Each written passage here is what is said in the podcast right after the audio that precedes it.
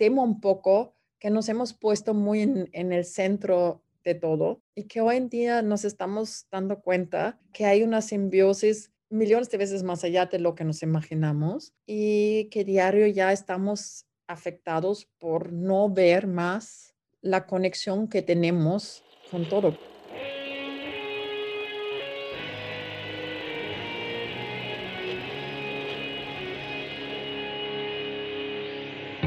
Bienvenidos a Volver al Futuro Podcast, donde platicamos con las mentes que nos impulsan a crear el nuevo paradigma de salud y bienestar, conducido por Víctor Sadia.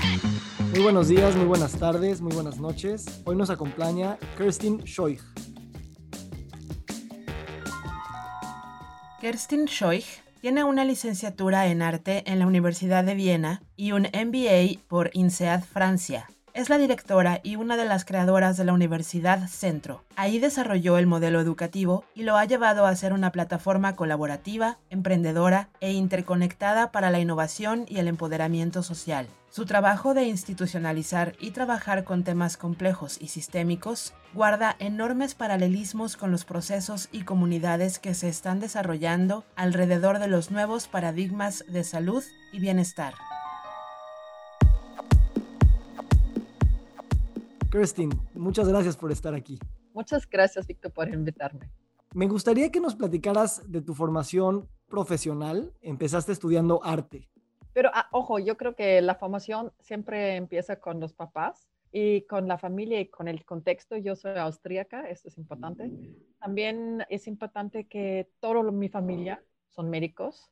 Ah, mi abuela fue, se graduó antes 1936 o 77, algo así, de las mujeres tempranas en, en esta profesión. Entonces, toda mi familia son, son médicos y yo fui a una escuela, de hecho, enfocada en, en ciencias y matemáticas y todo eso. Esto fue mi formación principal de, inicio. Luego uh, estudié historia del arte porque muchos médicos, no sé, también les encanta el arte. Creo que es una buena compensación. Creo que es la filosofía que lleva esta profesión naturalmente, uh, que también les lleva a esta expresión del ser humano tan importante, el arte. Entonces yo este, esta pasión uh, la heredé de toda mi familia también. A todos les gusta el arte. Y entonces yo estudié historia del arte. Trabajé en arte unos 10 años, desde subastas en Sotheby's hasta exposiciones en, en lugares como el, el, eh, European Council, donde eh, colaboras con 23 países en una exposición, hasta mm, luego llegué a ser la general manager de un museo en, en, en Viena que se llama Secesión de Arte Contemporáneo. Y aquí vi honestamente que no hay dinero en el arte.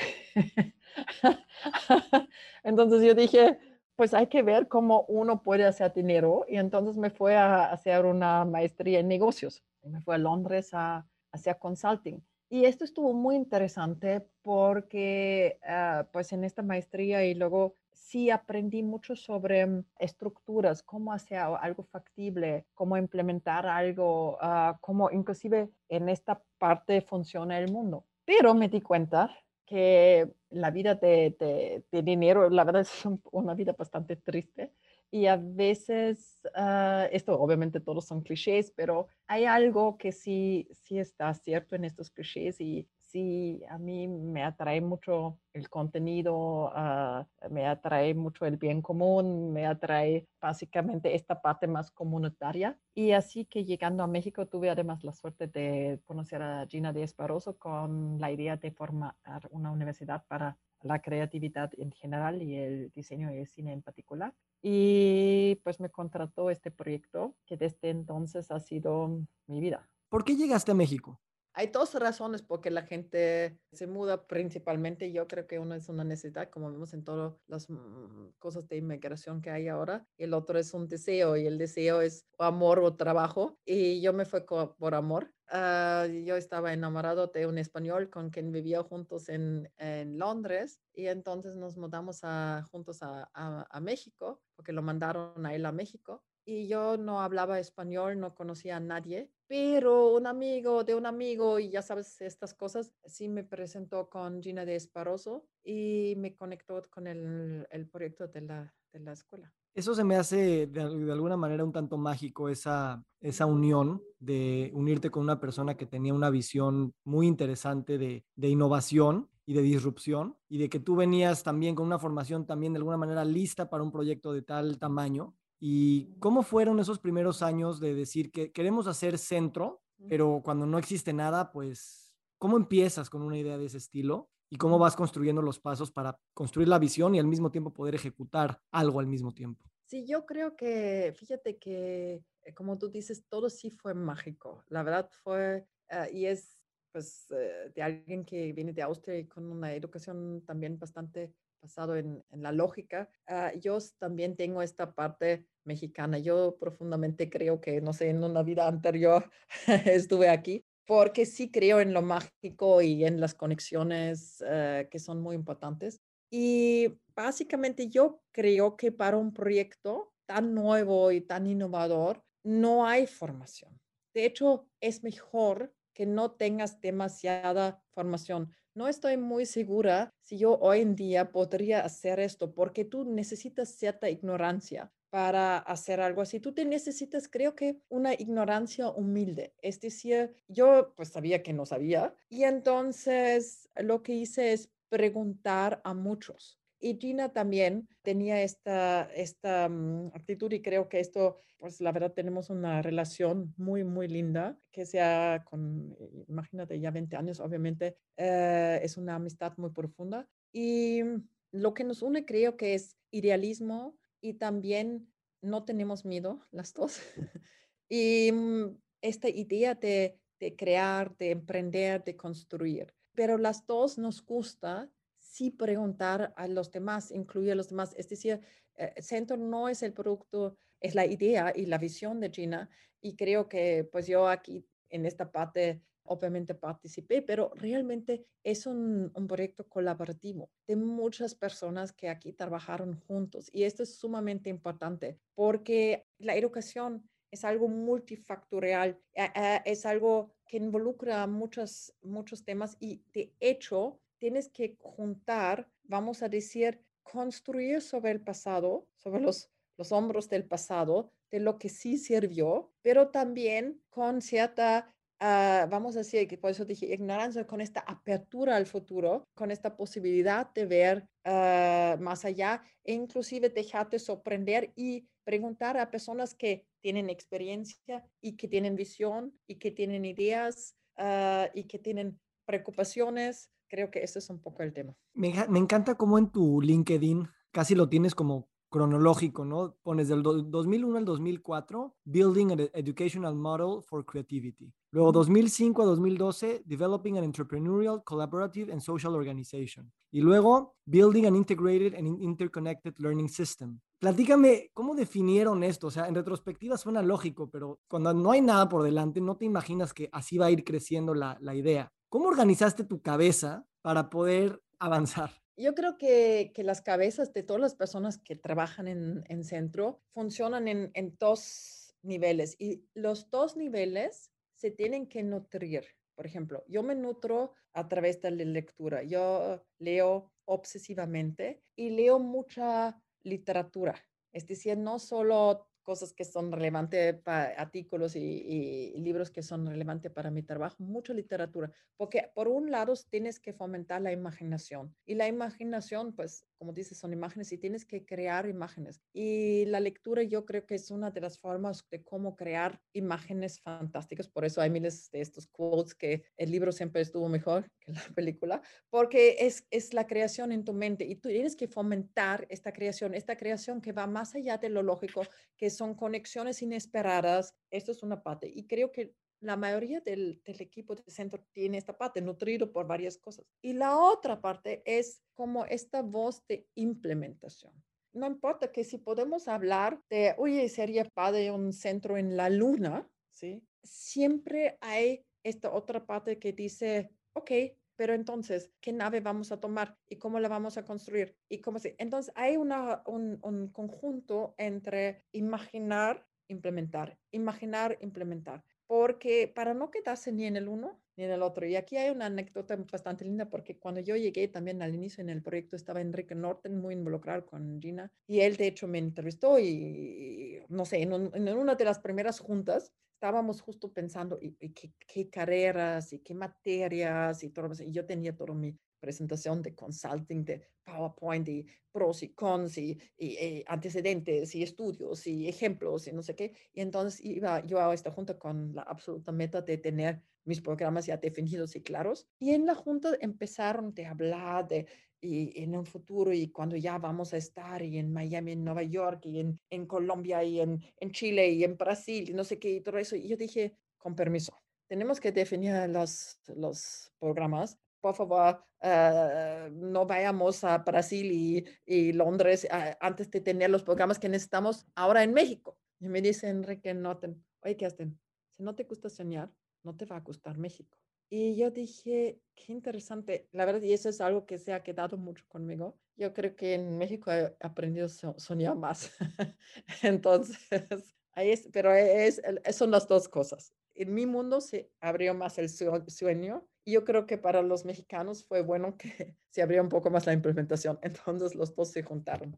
Me encanta tu anécdota y leí en una entrevista que te hicieron recientemente que, que decías que cuando pensamos en innovación, eh, normalmente como civilización volteamos a ver a la ciencia y en particular a la tecnología como las fuentes de innovación. Y, y hablas de dos términos que me gustan. Uno es, en una economía de abundancia, lo hablas así, todas nuestras decisiones son influenciadas por el tema de diseño y de creatividad. Entonces, mi pregunta es, ¿qué sí nos da el pensamiento científico y tecnológico y cómo lo tenemos que casar con el pensamiento creativo? Y por otro lado, ¿qué te refieres en una economía de abundancia? Básicamente, eh, la primera pregunta creo que es la clave para los próximos quizás 10, 20 años que, que estamos viviendo. Nos tenemos que liberar, nos tenemos que liberar de la polarización uh, y nos tenemos que también liberar de la necesidad de una contestación absoluta. Entonces, yo creo que uno de los skills que tenemos que fomentar todos en, nosotros para el futuro es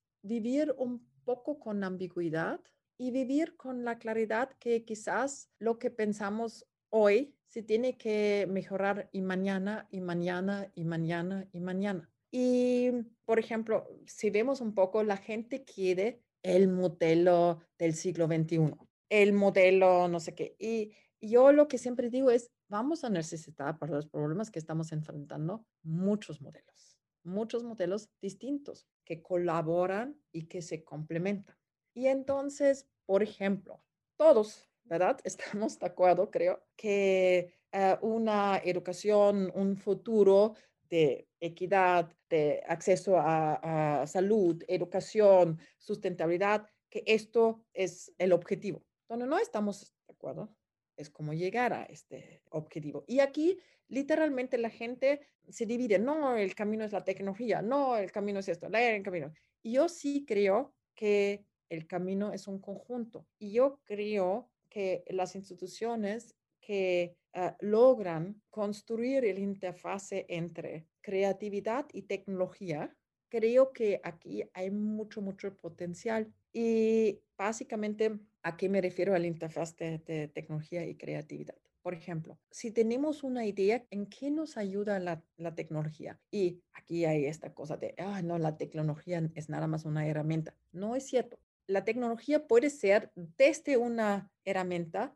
hasta un aliado, ¿sí? Y el aliado, ¿en qué puede ser el aliado? Puede ser un aliado en escala, porque ponte tú, si yo pienso, uy, sería fantástico investigar eso, yo puedo pedir a la máquina, los datos, al aliado, a tecnología, que mi idea se escale a millones de datos, ¿no? Entonces, en, en, esta, en este tipo de escala, puede ser un aliado en alcance, si yo digo, perfecto, yo quiero que se haga ah, educación de alta calidad en línea a larga distancia, pues hay ejemplos ya donde una universidad hace ah, educación para un refugee camp en Ruanda. Entonces, este reach, ¿no? De, de, de alcanzar. Entonces, yo creo que pero me puede ayudar en visualización, en patrones, en muchas, muchas cosas. Y en, en el tema de salud y bienestar,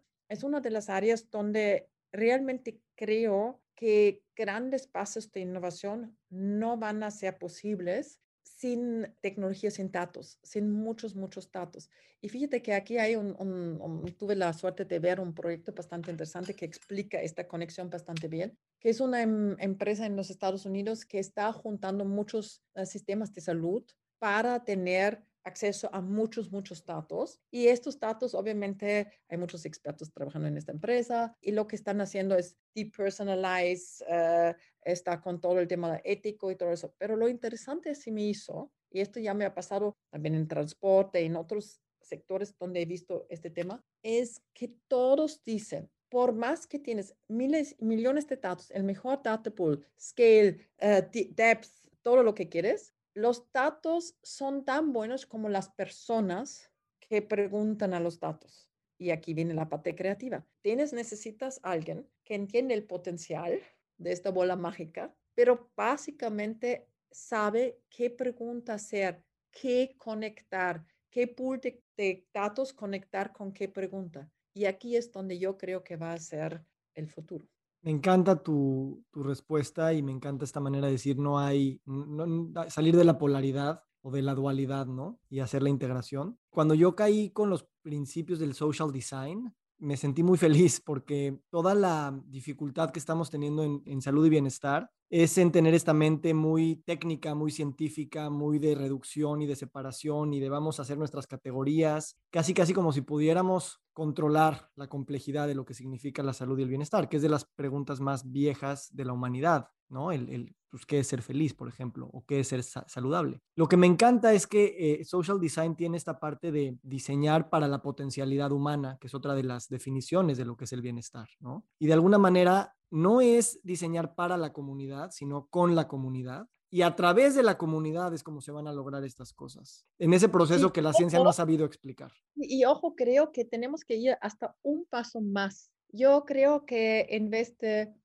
human-centered, yo ya diría world-centered porque el Human Centered de alguna manera nos ha llevado a un, un tema o Planet Centered o no sé cómo lo quieres decir, uh, o System Centered, pero literalmente temo un poco que nos hemos puesto muy en, en, el centro de todo y que hoy en día nos estamos dando cuenta uh, que hay una simbiosis millones de veces más allá de lo que nos imaginamos y que diario ya estamos afectados por no ver más la conexión que tenemos con todo, con los objetos que diseñamos, los servicios que diseñamos y con el mundo que diseñamos. Y que este mundo y estos objetos, hay un libro que se llama fantástico que es um, Are We Human, donde habla justo como luego este mundo, estos objetos y todo lo que hicimos nos rediseña de regreso. Entonces, hay que pensar eso siempre ahí me interesa el, rol de las instituciones del futuro que tú dices, tenemos que construir instituciones o ecosistemas que permitan no reducir la complejidad en términos de la interconexión que hay entre todas las cosas y también para seguir continuando promoviendo esa interconexión, esa interdependencia que tenemos, porque gracias a eso es que pues también nos volvemos humanos en el sentido de continuar creándolo, ¿no? Como centro, como, como un centro de innovación, de creatividad, de diseño y como comunidad,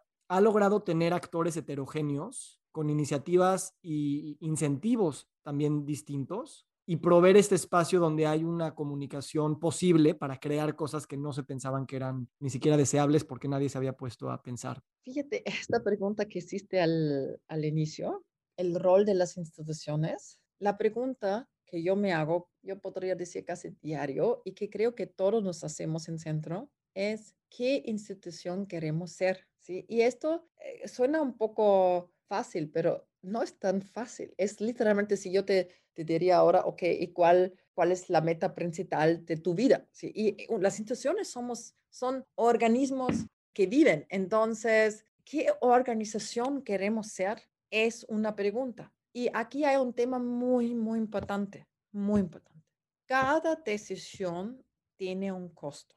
Es decir, si tú dices, yo quiero ser una institución, vamos a decir, ah, no burocrática, el costo es que a veces hay procesos, sistemas que sí pueden optimizar inclusive la productividad y rendir mucho más y quizás los dejas al lado. Si tú quieres, dices, hoy yo quiero ser una, ah, y entonces otra vez hay que dejar atrás este extremo y realmente pensar diario qué institución quiero ser. Y es muy chistoso porque una psicóloga una vez me dijo, es que, Kerstin, ¿tú crees que el mundo, eh, hay pura gente autorresponsable que hace ah, lo que tiene que hacer y, eh, y que tiene libertad y responsabilidad? Y yo creo, la verdad, que la mayoría de los seres humanos así es. Y esto es un poco la idea de centro. Un poco la idea es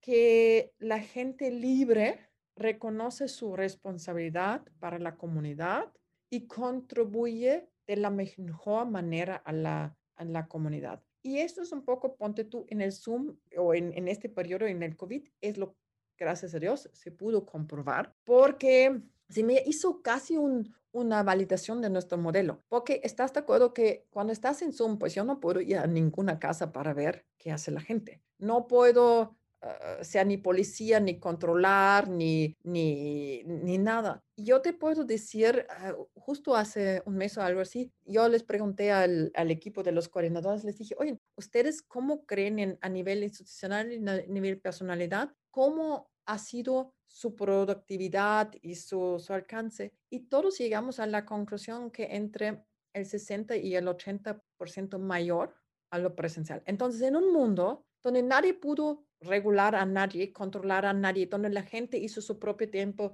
hizo y comió cuando quiso comer, trabajó cuando quiso trabajar, todo eso, y donde inclusive en centro yo les dije, ok, las reglas que vamos a hacer es nadie te estorba a nadie después de las 7. El miércoles en la tarde no hay juntas. El viernes en la tarde está libre, cosas que antes no existían. Se volvieron más productivos. Entonces dije, ¿saben qué? Yo creo que hacemos como, hacemos sprints de 8 a 9 semanas y luego hay dos semanas de pausa. Otro sprint y dos semanas de pausa. Todo el mundo trabaja mejor. Entonces, no sé, sí creo que mi teoría del libre responsable es un poco cierta. Me, me gusta mucho el ejemplo y, y, también quisiera precisamente preguntarte, cuando estabas construyendo centro o en general, cuando estás haciendo un, un modelo diferente, que no tienes a quién copiarle, que en tu MBA probablemente... No, yo enseñar... tuve a quién copiarle. Sí, tuviste. Uh -huh. Yo copié un sistema que es un, un museo asociación en, en, Viena que se llama La Secesión. Uh, es bastante famosa porque tiene un, un frise de Klimt, de Gustav Klimt,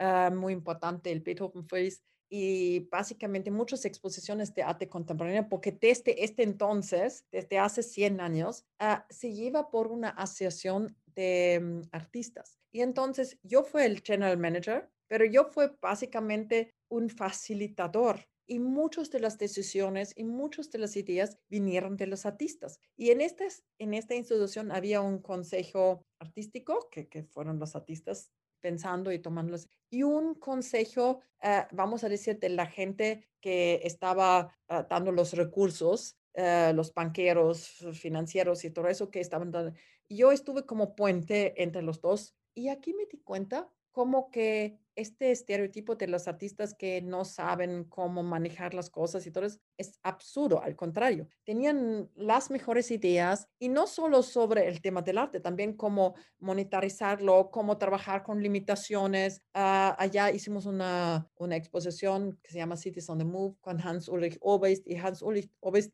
me dijo, uh, nothing stimulates creativity like constraint. Y entonces yo dije, wow, todo aquí es fantástico. Y la gente de dinero, la verdad, apoya y, y, hace, pero las ideas venían de los creativos. Entonces yo le dije a Gina, oye Gina, yo creo que sería un error copiar a todos los demás universidades donde siempre hay un presidente, un vicepresidente, un CEO, un financiero, o no sé qué. Y en algún lado, en la octava capa, están los expertos creativos, ¿sí? Que la verdad esto es, nosotros hicimos una investigación, visitamos a más de 30 instituciones en todo el mundo y eso es lo que nos dimos cuenta. Los creativos estaban no sé dónde, nadie les escuchó, tuvieron que luchar con miles de cosas administrativas. Entonces dije, ¿por qué no, centro? También hacemos un lugar donde el creativo está arriba. Y entonces, de hecho, mi título, directora general, al inicio no había. Es que hicimos un, este consejo donde estaban todos los directores de los programas, que son los creativos que han hecho el programa, que son los diseñadores, los cineastas, todos estos. Y este consejo, hasta la fecha, maneja todo, todas las preguntas, todas las ideas, todo eso. Nos juntamos cada lunes, platicamos todo y nada más al final ya se hizo, no sé, después de dos años, ellos mismos me dijeron, oye, Kerstin, ya ponte directora general, porque siempre era muy complejo explicarle al mundo que no tenemos un director general. Entonces, literalmente más por no perder tanto tiempo de siempre explicar cómo funciona todo el modelo, me pusieron el título, pero yo soy el Chief Facilitator. Yo conecto las cosas, ayudo a las personas a hacer sus cosas, pero no, no en un afán de controlar o de, vamos a decir, de una visión. Me encanta, me encanta esto que dices. Gracias por haberme interrumpido para darme este, este modelo que se me hace curioso. Una pregunta sería, ¿cómo cuando tienes que empezar a construir un edificio y empezar a invertir millones de dólares para hacer algo, cómo empiezas a ponerle un PNL de proyección de decir, a ver, ¿dónde está el return on of investment? Al final de cuentas, así es como se tiene que, pensar. ¿Cómo traduces ese modelo no ortodoxo en números que pues, cualquier financiero tendría que decir es un buen o mal proyecto en términos de dinero? Mira, yo mi pasión es el arte y la creatividad, pero mi talento sí son los números. Ah, yo me di cuenta porque yo después de historia del arte y estudiando el MBA, tienes que hacer el, el, el GMAT y cuando hice el GMAT, salí creo que en el top 10% de, de, matemáticas que te dije, wow, órale. Y yo la verdad vi, no sé, tengo un talento para los números. Entonces, en, en INSEA te enseñan muy bien cómo hacer presupuestos, proyectos y todo lo demás. Y además, fíjate cómo el mundo es interesante, porque recuerdas que en el 2001 justo había el bubble y, todo esto del internet y todo. Entonces había miles de mis amigos de INSEAD que perdieron su chamba. Yo estaba en, en México y dije, oye, un, amigo mío, Mark, oye, Mark, ¿no quieres venir y ayudarme a hacer el modelo financiero? Órale. Entonces, uh, Mark era literalmente el mejor en hacer modelos financieros. Nos encerramos y trabajamos como un mes en hacer el proyecto financiero. Y aquí hay algo muy importante porque yo le dije a Gina, mira Gina, tú eres la mamá, pero nosotros no queremos una mamá, no queremos depender de la mamá. Uh, nosotros queremos un proyecto que se maneja de manera independiente. Y Gina dice que bueno, porque tenemos la misma visión. Yo tampoco no quiero ser la mamá para siempre. Yo, la verdad, esto es algo que, que es mi herencia para la educación en México, pero por favor, algo que, que, luego se puede sostener, porque yo no voy a estar para siempre y no quiero que se acabe cuando, cuando algo me pasa. Perfecto. Entonces, esto sí era la meta, que era algo sustentable. Pero dentro de lo sustentable, si me preguntas qué era la meta, si un proyecto que sea muy profitable o un proyecto de excelencia, siempre era la excelencia.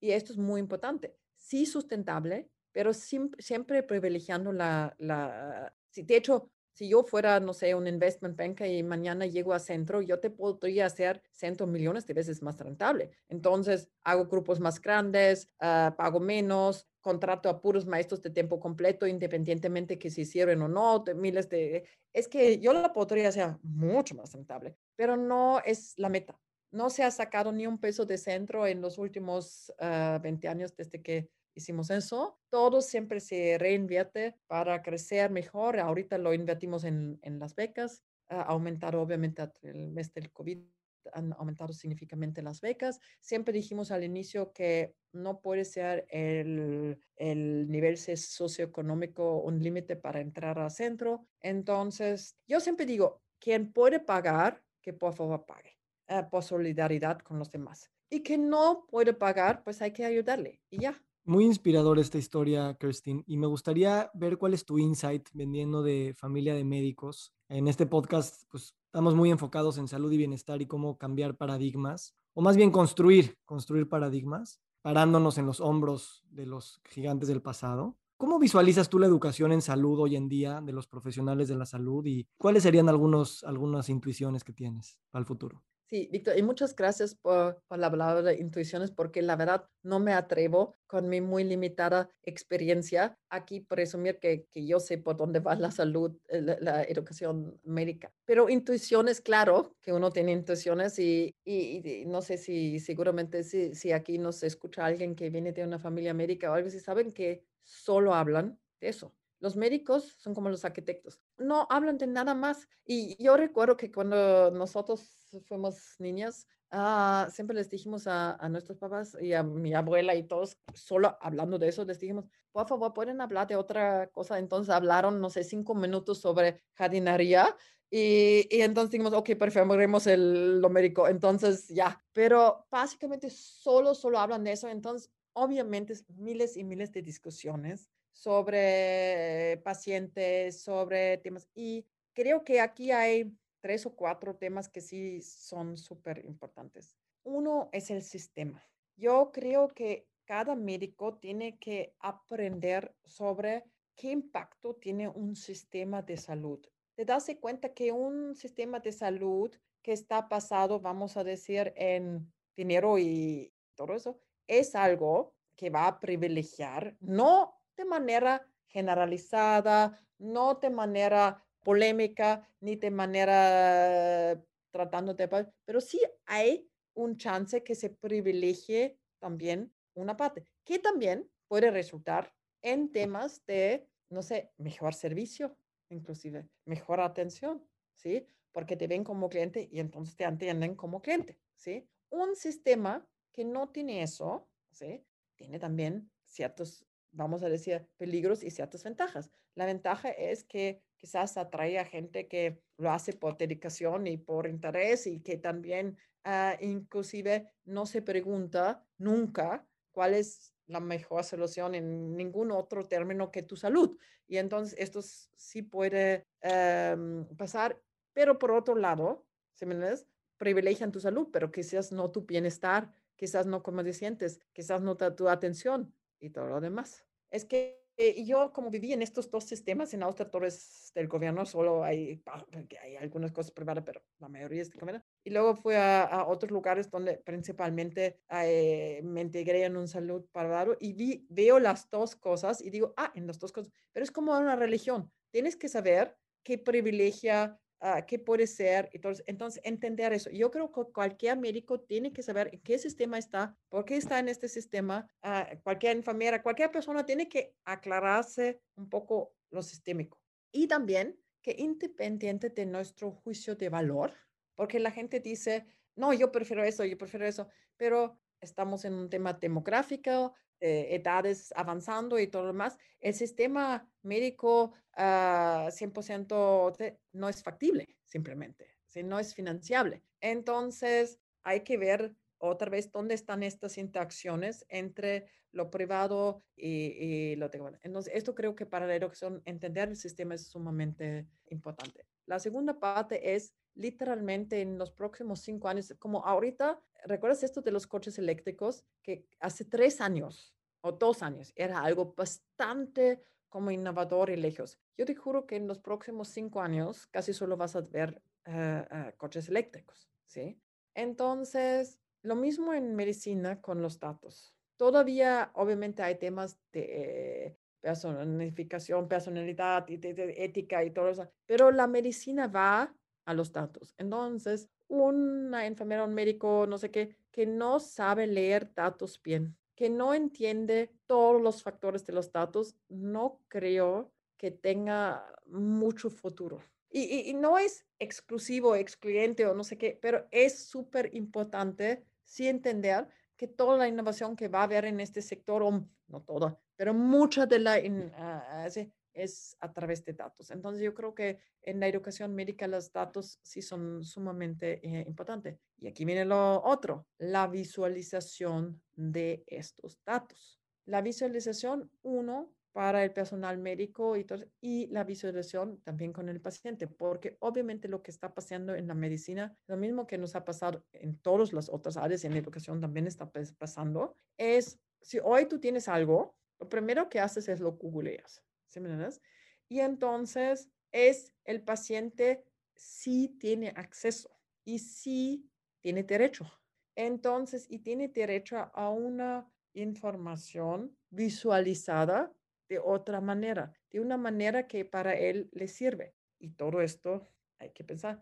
El otro tema que creo que hay que pensar es equidad, es decir, cómo, y creo que aquí los datos también van a jugar un papel bastante importante, cómo puedo yo, porque, no sé, yo, los datos que tengo son sobre el sistema en los Estados Unidos, pero yo sé que hay creo que un 45 o un 50% del dinero que va a, es un eh, despedicio. Entonces, si nada más recuperamos este desperdicio y lo invertimos en una mejor atención a las poblaciones más vulnerables, pues ya todos estaría muy distinto.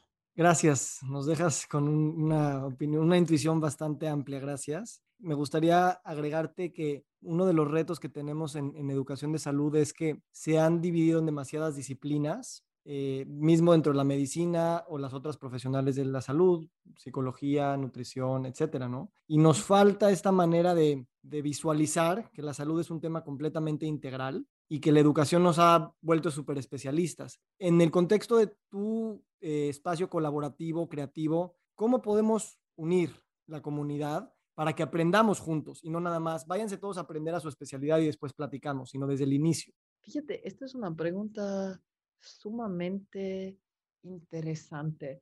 Y lo único que ahorita se me ocurre es en el sistema que nosotros tenemos en, en centro también de diseño, nosotros sí hacemos una cosa que se llama, antes había un tronco común que era horizontal, es decir, los primeros dos años todos aprendieron juntos y luego se especializaron. Y ahorita tenemos lo que llamamos un tronco común vertical.